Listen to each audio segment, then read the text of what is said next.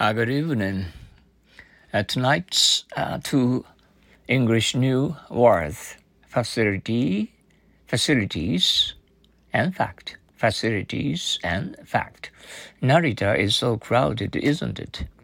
Yes, a new airport with up to date facilities is an urgent need. Narita is so crowded, isn't it?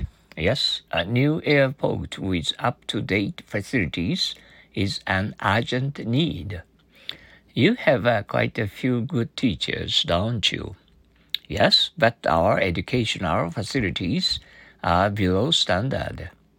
You have quite a few good teachers, don't you? Yes, but our educational facilities are below standard. Fact.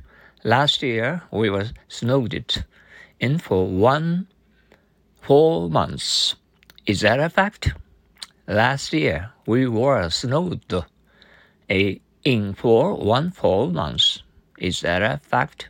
Oh, that's all. Good night, everyone. I'll see you tomorrow. Bye now.